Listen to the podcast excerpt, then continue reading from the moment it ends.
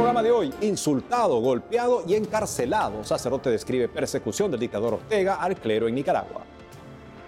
Un musulmán convertido al catolicismo resultó ser la víctima de terroristas del Estado Islámico en una misa en Turquía. Desde Colombia, celebran 118 años del milagro de la ola atribuida a la exposición del Santísimo que contuvo un tsunami. Guerra en Tierra Santa. Se recuperan la mayoría de los heridos tras ataque en la única parroquia católica en Gaza. Palabra de Fuego, popular sitio web de evangelización, inicia su versión para hispanohablantes dirigida por el misionero español Ignacio Amorós. Gracias por acompañarnos en su programa de noticias con enfoque católico EWTN Noticias. Soy Eddie Rodríguez Morel. Natalie no estará con nosotros el día de hoy. Empezamos las noticias con información sobre Nicaragua. Otro sacerdote nicaragüense desde el exilio narra la crueldad a la que fue sometido por parte de la dictadura de Daniel Ortega. Fue durante la Cumbre Internacional sobre Libertad Religiosa 2024, un evento anual patrocinado por más de 75 organizaciones que promueven la libertad de religión para los diversos credos. Veamos en la siguiente nota su impactante testimonio. Me permiten darles un abrazo, no preciso ni decir. Este 31 de enero, durante la Cumbre Internacional sobre Libertad Religiosa 2024 en Washington, D.C., un sacerdote nicaragüense desde el anonimato describió cómo el régimen del presidente Daniel Ortega lo arrestó, insultó, golpeó y encarceló. Oculto en la parte de atrás del escenario y usando un modificador para alterar el sonido de su voz, el cura narró que su participación en la cumbre no es porque haya querido volar a Washington para disfrutar de tres días libres con viaje pagado. No, lo he hecho sabiendo que la vida de mi familia, de mis seres queridos, corre peligro en Nicaragua, que frente a la casa de mi familia hay una patrulla de la policía sandinista vigilando cada movimiento las 24 horas del día. La agencia Así Prensa en inglés reporta que el sacerdote nicaragüense agregó que si accedió a participar de la cumbre, aún exponiéndose a cualquier represalia o venganza de la dictadura, es por dos razones porque creo que hay un Dios que se preocupa por nosotros y porque si los cristianos que creemos en la democracia, en la libertad, en la justicia social, no hacemos nada, nadie más lo hará. El sacerdote sostuvo que la persecución religiosa es tal que todos los domingos hay coches patrulla llenos de policías aparcados delante de las iglesias católicas del país. Describió también los intentos de la dictadura de Daniel Ortega para intimidar a los fieles por nuestra diócesis de Matagalpa. Es de conocimiento público en Nicaragua que uno a uno los fieles que asisten a la Eucaristía los domingos son fotografiados, que todas las homilías pronunciadas por los sacerdotes restantes están siendo grabadas, que el bombardeo a través de todos los medios de comunicación social es constante en una campaña de desprestigio orquestada por el gobierno contra la Iglesia y sus ministros, que no hay un solo centavo para nuestras obras sociales, construcción, pago de personal u otras actividades, porque Cáritas Nicaragua y todas las cuentas bancarias de nuestras parroquias fueron congeladas por el gobierno. Desde el anonimato, el sacerdote finalizó su discurso pidiendo al Señor que la voz de esta cumbre sea escuchada por los cristianos de todo el mundo para que presionen a sus gobiernos y nieguen la financiación a un poder ilegítimo que asesina a su propio pueblo. Me permiten darles un abrazo, no preciso ni decir. Y en Colombia la iglesia celebra 118 años del único milagro eucarístico hasta hoy en su historia. Nuestra corresponsal Lida Lozada nos cuenta esto y más. Un episodio doloroso vivió recientemente la iglesia colombiana. Una religiosa de la congregación de las hermanas Teresitas Contemplativas fue cruelmente violentada en una zona boscosa muy cerca a su monasterio ubicado en el departamento de Antioquia. La religiosa de unos 30 años de edad fue hallada por las autoridades en horas de la madrugada, desorientada, con signos de tortura y de abuso sexual.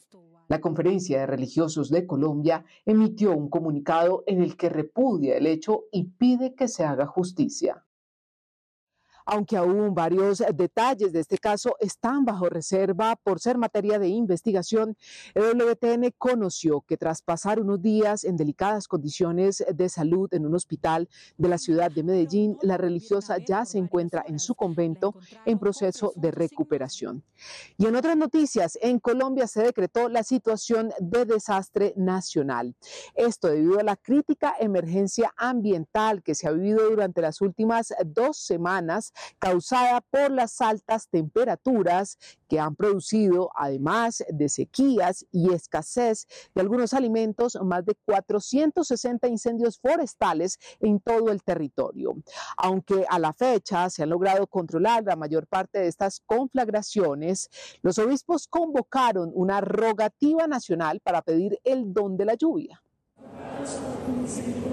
Esta plegaria se llevó a cabo el domingo 28 de enero en las diversas parroquias del país. Los prelados también enviaron una carta al pueblo de Dios en la que piden mayor conciencia con el cuidado de la casa común, pues los incendios han arrasado con una gran cantidad de flora y fauna. Dios nuestro Padre es el creador del agua, de los mares, de los océanos, de las lagunas, de los lagos, de los ríos, de las quebradas, de los aljibes, de los humedales y de los páramos, de las nubes y de la lluvia. Él es el creador del don vital del agua. Y en este tiempo estamos sufriendo por la escasez del agua, por la resequedad en el mundo, en nuestras montañas, por la escasez de los ríos. Hoy estamos sufriendo también por las quemas, por las talas, por la contaminación. Y como agua bendita, en los últimos tres días se han presentado las primeras lluvias en algunas localidades del país, entre ellas la capital colombiana donde llovió este miércoles y hasta granizo cayó. Hablando de eventos naturales y especialmente milagrosos, este 31 de enero se cumplieron 118 años del único milagro eucarístico registrado en Colombia, conocido como el milagro de la ola, milagro que alcanzó a ser documentado por el beato Carlo Acutis. El hecho se produjo en 1906, cuando en la frontera entre Colombia y Ecuador, un terremoto de 8.8 grados de magnitud afectó a varias poblaciones. Este movimiento sísmico causó un tsunami que llegó hasta la isla de Tumaco en el Pacífico. Allí amenazó con destruirlo todo, pero fue la exposición de Jesús sacramentado frente al mar la que logró detenerlo. Dos agustinos recoletos que estaban en misión en este lugar, Fray Gerardo Larrondo y Fray Julián Moreno, acudiendo al llamado de auxilio espiritual de la comunidad que estaba aterrorizada, lideraron la plegaria. Todos se colocan ahí frente a la playa, observan la pared de agua. Y Fray Gerardo, que tiene confianza en Dios, Fray Gerardo que sabe que Jesús tiene autoridad sobre los espíritus, sobre los demonios y sobre las tormentas, eleva la hostia ante este tsunami y hace la señal de la cruz. Inmediatamente esta pared de agua lo único que hace es desvanecerse y llegar hasta la cintura de toda la población y especialmente la cintura de estos dos frailes. Fray Julián Moreno es quien grita milagro, milagro, y la población entre lágrimas de agradecimiento lo único que hacen es bendecir al buen Dios que ha sabido protegerlos. Anualmente, los habitantes de este municipio se reúnen durante tres días para agradecer y conmemorar el milagro. Llevan a cabo jornadas de adoración al Santísimo en todas sus parroquias. Este año, la diócesis de Tumaco, junto a la Orden de Carmelitas Descalzos, lanzó un documental que lo narra. Hacerlo reconocer, mostrarlo al mundo, nos llena primero de orgullo, de orgullo cristiano, del valor de la Eucaristía, pero también de compromiso, de seguir construyendo unas comunidades eucarísticas unas comunidades que amen a Dios, que sigan el Señor.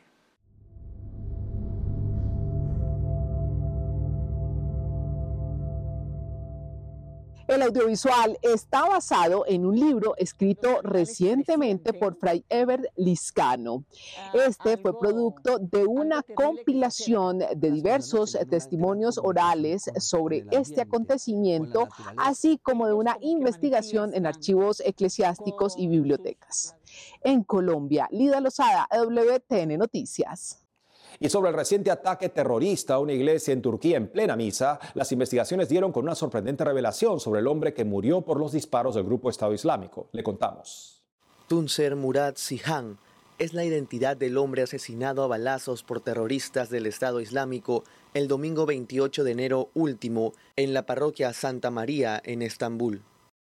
Tuncer Murad Sihan, un turco de 52 años de edad, fue musulmán aleví y en los dos últimos meses asistía todos los domingos a la Santa Misa. Su tío lo acompañaba, según relataron sus familiares a medios locales de Turquía. Tuncer Murad, quien sufría una leve discapacidad mental, fue enterrado bajo el culto musulmán aleví. Los alevíes son una secta del Islam, la minoría religiosa más grande de Turquía, según Catholic News Agency, agencia en inglés del grupo ASI. El obispo Massimiliano Palinuro destacó que Tuncer Murad entregó su vida por la comunidad parroquial. Dijo así porque las investigaciones indican que el atentado parecía tener intenciones más graves. En redes sociales, Monseñor Palinuro agradeció a las autoridades por detener a los autores y a sus cómplices en 12 horas. Agradecemos sus esfuerzos por mantener este clima de amor y respeto mutuo en Estambul, donde todas las religiones han vivido en hermandad durante siglos. Por las imágenes que vimos ayer hasta donde vimos, estaba bastante claro que se trataba de un ataque terrorista, pero nos abstuvimos de hacer tales declaraciones. Esas dos personas enmascaradas que vienen con uniformes completamente negros y camuflados no indican lo contrario.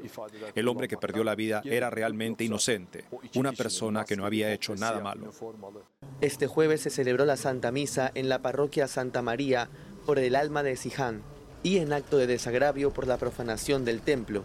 Durante la misa se consagró un nuevo altar con la presencia del nuncio apostólico en Turquía, el arzobispo Marek Solczynski. Las bancas y las paredes aún siguen dañadas por los disparos de los terroristas islámicos. En el lugar donde murió el musulmán convertido al catolicismo, dejaron un ramo de flores y un cirio en su memoria. La situación de la guerra en Tierra Santa sigue con enfrentamientos entre el ejército israelí y los terroristas de Hamas, el temor de los países por un enfrentamiento entre Estados Unidos e Irán que apoya a Hamas y la presión sobre el primer ministro israelí para una posible negociación que libere a cerca de 40 rehenes. Escuchemos al padre Gabriel Romanelli con detalles sobre la situación de los heridos que atienden su parroquia. Desde Belén, el sacerdote argentino relata en su canal YouTube. La gran parte de los heridos han podido, de los que están en la parroquia, han podido recuperarse. Algunos hemos logrado hacer algunas pequeñas eh, cirugías con, con, lo, con, lo, que había, con los elementos que había, con, eh, ahí mismo en, en la parroquia. Eh, en un momento se pudo usar de uno de los hospitales cercanos y bueno, se, si bien tenemos varios doctores que también están refugiados ahí, pero de, de otros doctores que vinieron a dar una mano. Eh, pero bueno, algunos siguen teniendo dificultades, consecuencias de los, de las heridas o de las esquirlas que han tenido o directamente de los de, las consecuencias de los, de los disparos de los eh, como es de los francotiradores como saben la noticia de diciembre. Me han llamado el otro día para ver si había algún niño herido. Niño herido no tenemos tenemos un de los niños hay uno que tiene una enfermedad del hígado muy delicada y que pero también no puede viajar solo. Y dice bueno que viaje acompañado de la mamá por ejemplo del papá pero tienen cuatro hijos, una familia joven. Y, también todos tienen miedo, porque no es la primera vez que, desgraciadamente, en los conflictos de Medio Oriente, particularmente de, Palestina, tanto en Cisjordania, bueno, históricamente en Jerusalén Oriental o, o, la misma franja, han quedado separadas las familias. Tenemos casos en la parroquia, muchos casos. Entonces, eh, dice, no, dice, un gran dolor en el alma porque podrían llegar a curarlo, sería para llevar a estos niños a Italia. Pero digo, son signos que dan algo de esperanza, como que algo se está moviendo en orden a que se, se haga un stop y se comience a trabajar por la paz de manera más efectiva. Sigamos rezando. Hacemos una pausa y al volver, Palabra de Fuego, popular sitio web de evangelización, inicia su versión para hispanohablantes dirigida por el misionero español Ignacio Amorós. Además, jóvenes cubanos, argentinos y alemanes irradian su fe. Le contamos. Regresamos con más noticias con Enfoque Católico.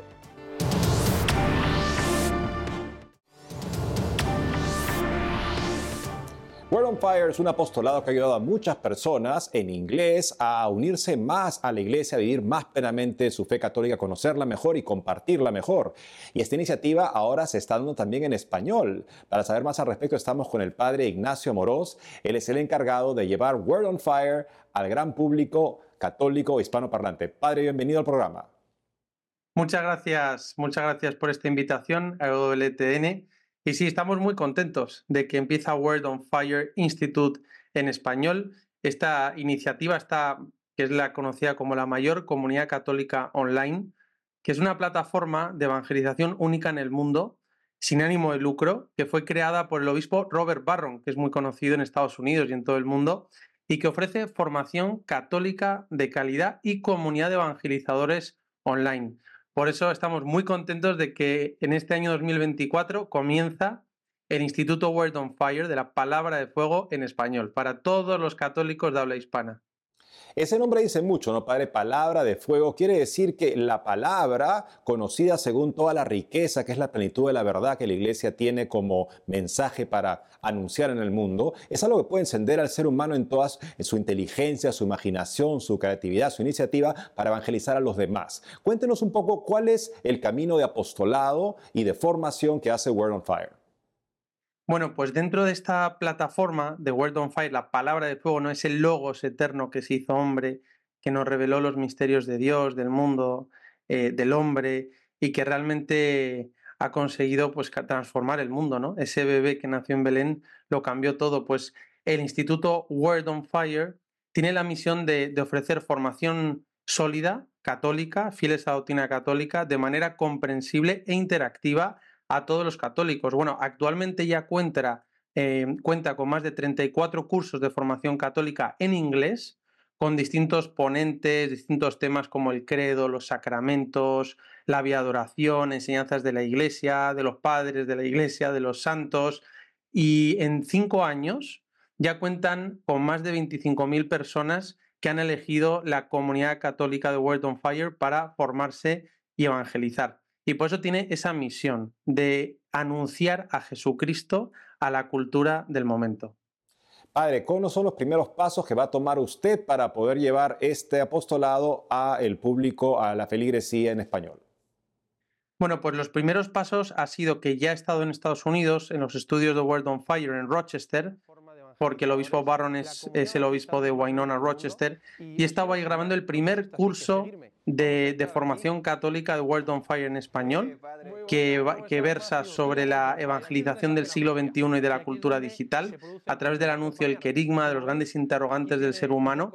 Y la idea es comenzar a la vez la primera comunidad del Instituto World on Fire para católicos de habla hispana y por eso la idea es que ya está, ya, ya hemos lanzado este primer curso. El jueves pasado, el 25 de enero, comenzamos la primera comunidad que tenemos encuentros mensuales de formación en la que la gente puede sumarse, pedir oraciones, preguntar con líderes que se han sumado de otros países del mundo de habla hispana.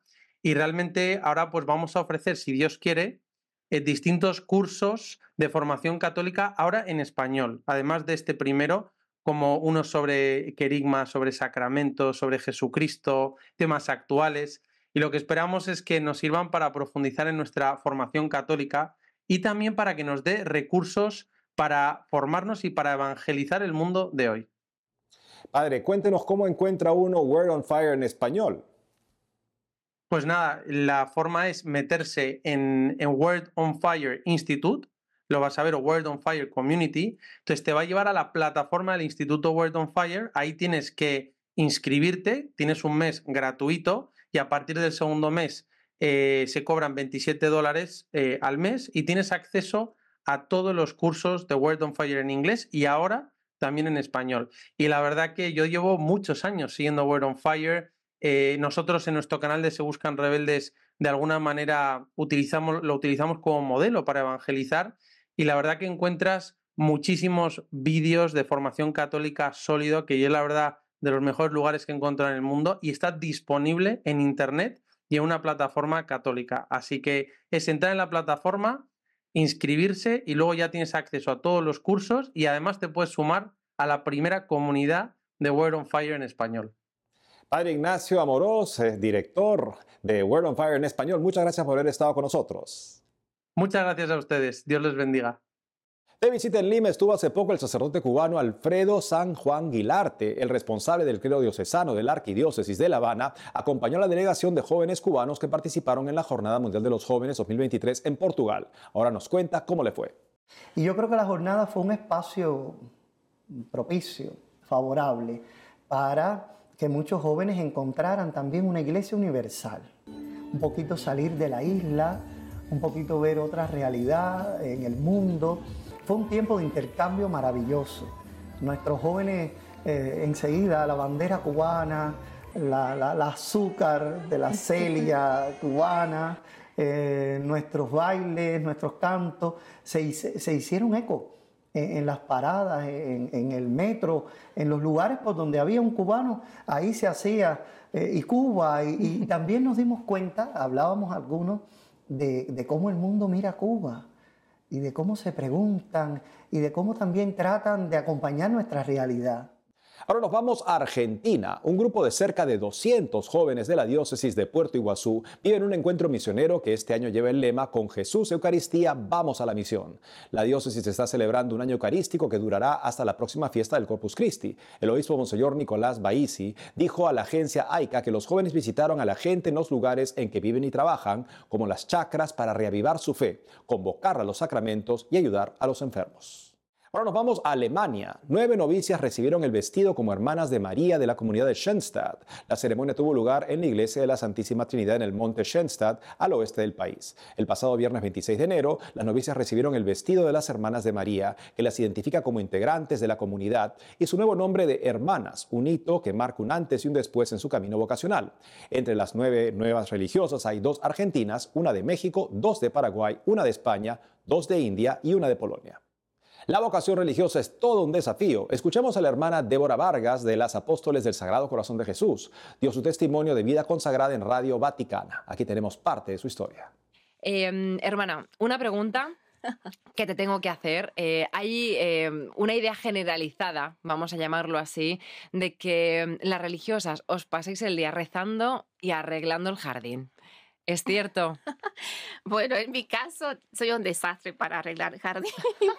Viste, desastre, no, no, no tengo ese don. Eh, otras hermanas lo tienen, así que se salvan las plantas por eso, ¿no? Eh, pero la verdad creo que o sea, eh, es importante en nosotras la vida de oración, como mencionabas.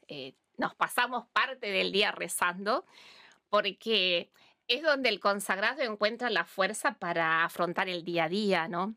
Eh, a mí me gusta utilizar esta imagen, ¿no? Como la catapulta que te lanza al servicio de, los hermanos, ¿no? Y, es imprescindible. Y nuestra vida es muy agitada, aunque no lo crean muchos, y es verdad lo que vos decís, está como ese imaginario que estamos rezando, eh, y no, nos nutrimos de oración, pero después vamos a la acción, ¿no? A la acción, eh, claro ten en cuenta de que los consagrados estamos en muchos campos, salud, educación, y poder estar sirviendo en esos lugares requiere una preparación previa, preparar clases, estar eh, atendiendo, visitando enfermos, tenés que trasladarte, eh, permanecer con la persona, y esa es una inversión de tiempo, ¿no? Y luego, bueno, volver a, a, diríamos, a la fuente, ¿no? De la oración para al otro día volver y salir ¿no? al encuentro de quien lo necesita. Así que no solo rezamos y cuidamos jardín. Cada primero de febrero la iglesia recuerda a Santa Brígida de Kildare, quien comparte el patronazgo de Irlanda junto a San Patricio y San Columbano. Conozcamos sobre las cualidades de la santa con el padre Vito Hondo, párroco de Santa Brígida en una de las Islas Canarias en España. Veamos.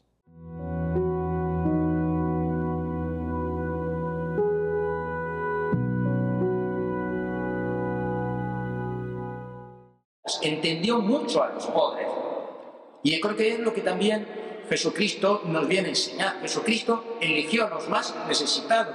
Y Santa Brígida también en su vida, cuando vivió la pobreza, entendió mucho sobre la pobreza.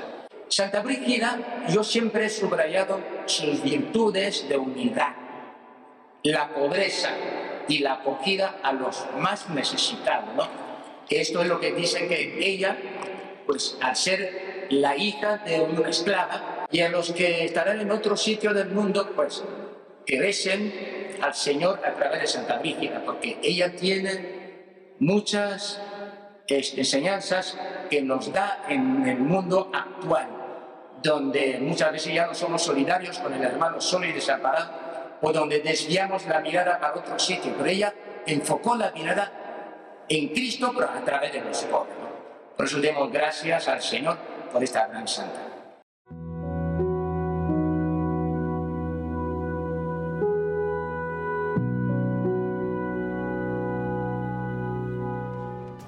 Y eso es todo por hoy amigos, gracias por haber estado con nosotros. No dejen de seguirnos en las redes sociales y también de lunes a viernes a las 12 del mediodía hora de Miami en Radio Católica Mundial y su programa Más que Noticias con un servidor. Hasta entonces.